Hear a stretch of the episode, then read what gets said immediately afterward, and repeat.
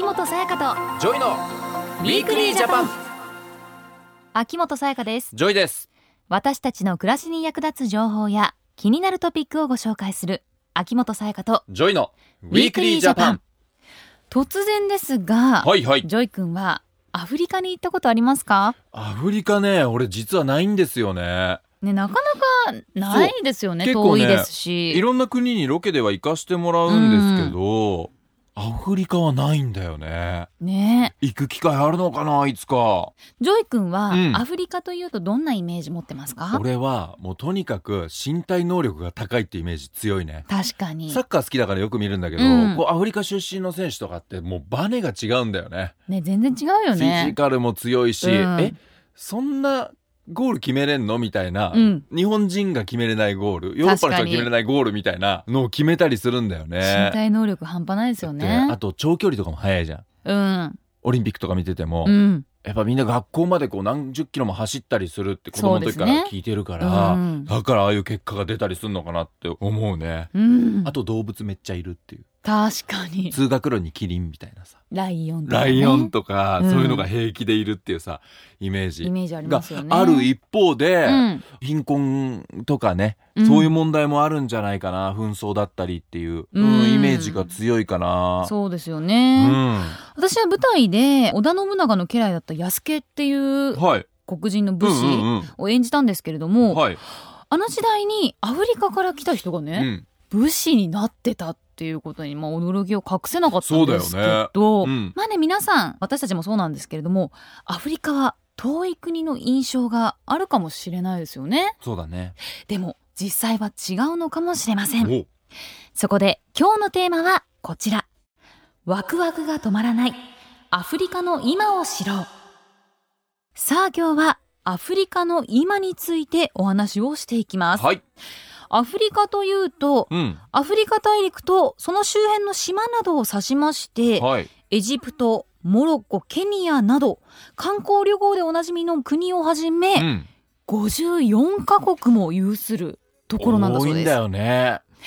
人口も年々増えていて現在世界のおよそ6人に1人がうん。アフリカに住んでいることになるそうですよ、あ、そうですか。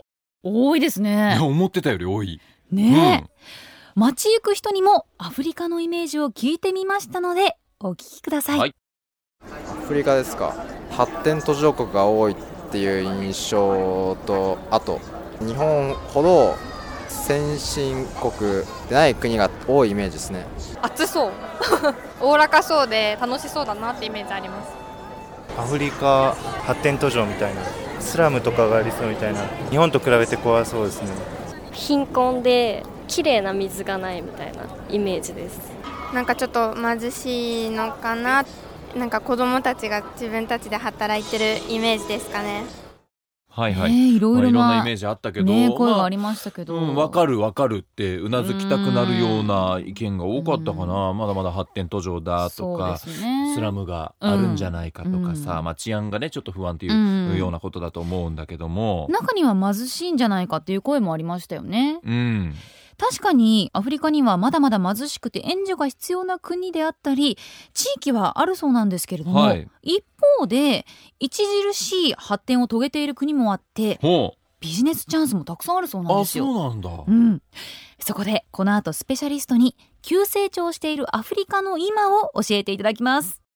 秋元才加と JOYの Weekly Japanさあここからは外務省アフリカ部アフリカ第一課長兼ティカット事務局次長の荒木要さんにアフリカの今についてお話を伺いますよろしくお願いしますよろしくお願いします。荒木さんアフリカというと貧しいであったり危険というイメージを持っている方もいるようなんですけれども国や地域によってはこのイメージはもう古いっていうのは本当なんでしょうか？はい。実は今のアフリカを知っていただければ、貧しい、危険というだけのイメージは吹き飛ぶと思います。おうん確かにアフリカには54カ国もありますし、はい面積も日本のおよそ80倍と広大ですので、うん国や地域によってまだまだ道路や水道などインフラ整備が必要なところや、働く場所がなくて貧しい生活を強いられている人も少なくありません。はいしかし一方で ICT、いわゆる情報通信技術を活用した最先端のビジネスも次々に誕生しているんです。はい。その代表的な例が、ケニアのエムペザです。エムペサ。伝説のサッカー選手みたいな名前だね。ねケニアのエエムペサ快速フォワードみたいなね。違うと思いますけど。これエムペサっていうのは何ですか？このエムペサというのは、電子マネーサービスのことです。ほこれは所得が低く、銀行口座を持っていない人でもう。、はい。第二世代通信、いわゆる2次以上の携帯電話と、身分証明書さえあれば、送金や受け取りなどのモバイル決済ができるものです。うんはい2007年からこのサービスが開始されましたが、ケニアではすでに活用が広がっています。えー少しね、それが意外だよね。ケニアでこういうのが広がってるっていうのは、まあうん俺たちの情報知識がちょっと遅れてたのかもしれないけど、確かあに。の、まあ荒木さんあの日本では電子マネー使えるお店っていうのはどんどんどんどん増えてきて、うん。こういう電子マネー業界の割と先端の方の国なのかなって思ってたんですけども、もしかして日本よりも進んでたりするんですか？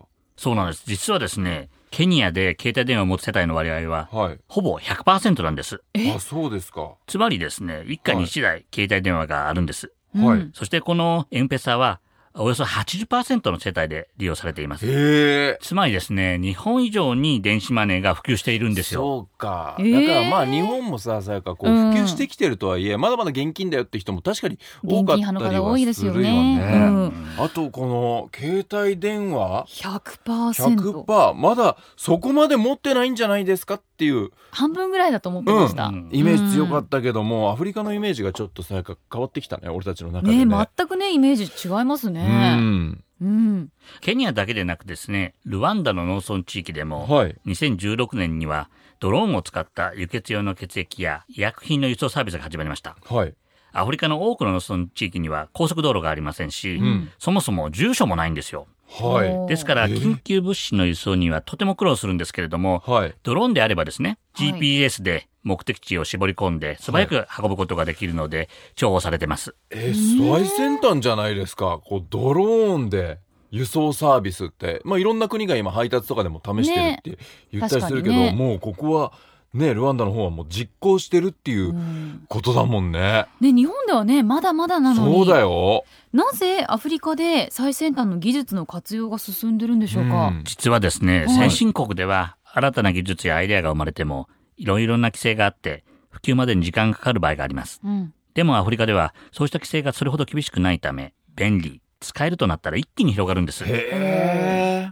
先ほどご紹介した電子マネーや GPS を使った輸送システムをはじめ仮想通貨による電子決済や国際送金も広がりを見せています。うんつまりアフリカは新しい技術やシステムを取り入れやすい状況にあるのでビジネスを始めやすい地域でもあるっていうことですよね。そうですね。リープフロッグって言うんですけど、カエルのように一気に飛んで合うというところがあります。はいもともとアフリカは石油やガスうん、レアメタルなどの豊富な資源がありますし、うん人口が増加していて、働き手も消費者も多いので、ん国際的な企業が生産の拠点を置いたり、また事業を拡大するのにすごく適した市場なんです。はい。うんそのため大手企業や先進的な取り組みを行っている企業は着々と進出しています。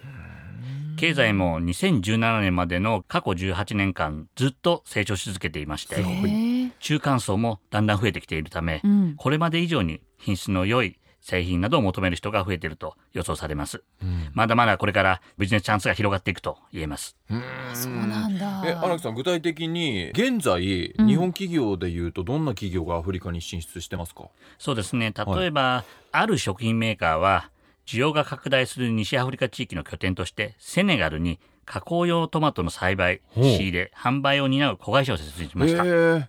へ西アフリカ地域では、はい。結構トマトペーストを使うんですね。このトマトペーストは基礎調味料として使われていはいますので、うん。そのために加工用トマトの栽培技術が未熟で、大半は外国から輸入に頼っていました。えはい。そこで国際協力機構、いわゆる JICA とも連携しまして、うんはい。セネガルでトマトの栽培などを始めています。うん。このことは西アフリカ地域における食料生産基盤の強化にも大きく貢献しています。うん。他にも何かありますか？はい。沖縄の会社が低価格の超音波エコー装置をアフリカで普及させています。はいスーダンでは妊産婦と新生児の死亡率が世界平均を大幅に上回っています医師の数も圧倒的に少なくて、はい医師による診療だけでは対処しきれません。はそこで誰もが扱いやすいシンプルな機能の超音波エコー装置を作って、い。うん。助産師にエコー装置の使い方を教えてですね、はいお腹の赤ちゃんの状態などを確認できるようにしました。うん。今ではスーダン以外の国にも広がっています。うーん。そうなんだ。知らなかったな。全然知らなかった。こうやっていろいろね。ね日本の企業も進出してうん。力になってたりねこうビジネスチャンスっていうのを生かしてるんだな、またね、なんかビジネスだけではなくて、国際貢献の側面もあるんですね。うん。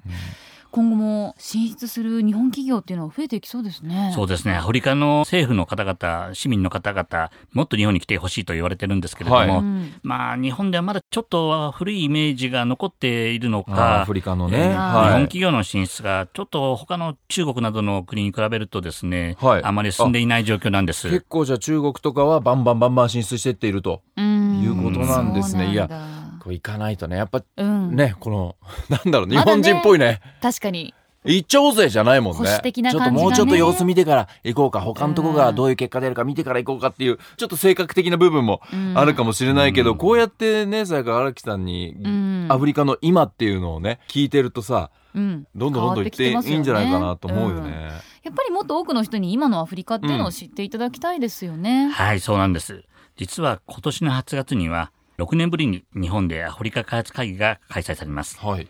東京インターナショナルコンファレンス on African Development の頭文字を取りまして、TICAD と呼ばれていて、はいそういうことなんだ。アフリカの開発について議論するために各国の首脳級が集まります。うん。日本が主導して1993年から開催している国際会議です。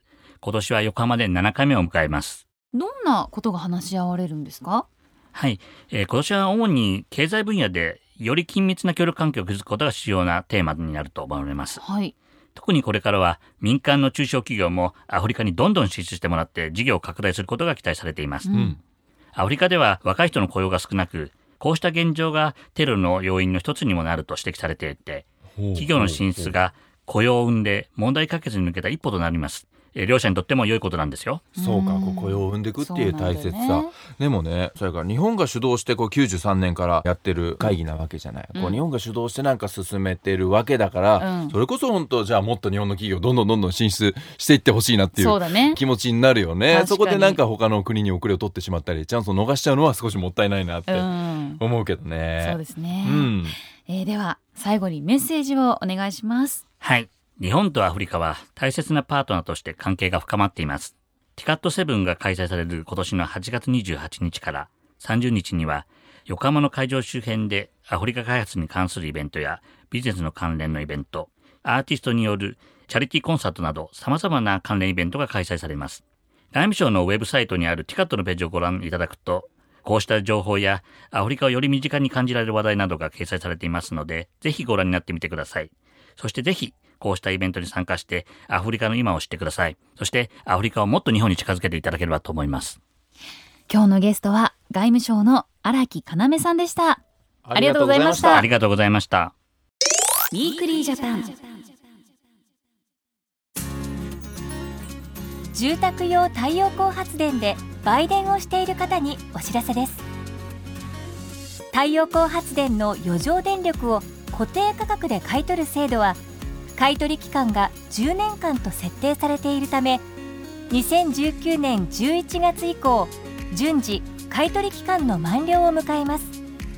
このことは現在売電中の電力会社から個別に通知されます。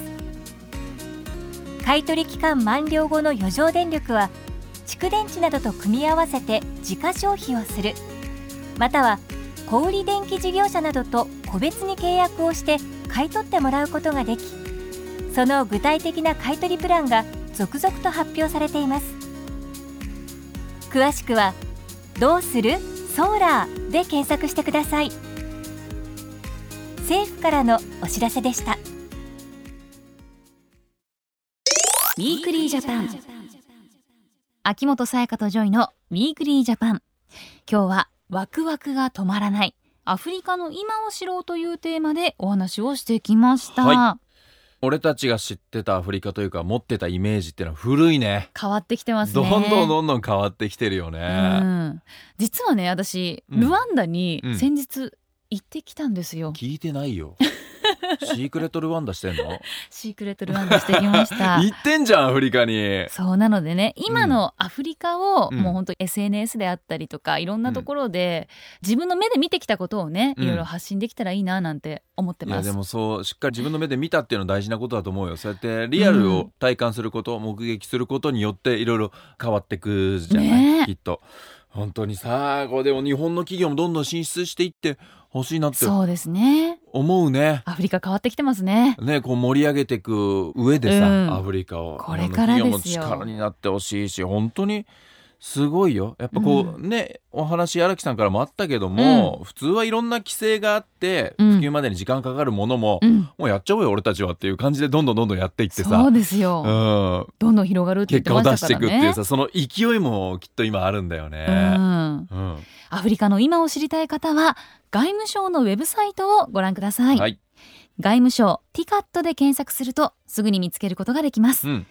TICAD はアルファベットで TICAD です。はい、今日の番組内容はポッドキャストでも聞くことができます。るよ。番組ホームページにアップされますので Weekly Japan で検索してください。お願いします。そして番組ホームページではリスナーの皆さんからのメッセージも受け付けています、うん、番組への感想や今後放送予定の番組テーマについて質問疑問などぜひお寄せくださ待っいてます。メッセージをご紹介させていただいた方には番組オリジナルのステッカーをプレゼントしそうなんますです。そして来週は犯罪や非行をした人の立ち直りを支えていくお話です。もうそうか。またそういうことを繰り返さないようにとか正しい道に戻してあげるためのね、うん。立ち上がり。そうですね、実際に犯罪や非行をした人の立ち直りを支えている保護司さんうん、をゲストにお迎えしてお話を伺っていきます。わかりました。皆さんぜひ聞いてください秋元才加と JOYの Weekly Japan。お相手は秋元才加と JOYでした。また来週。秋元さやかとジョイのウィークリージャパンこの番組は内閣府の提供でお送りしました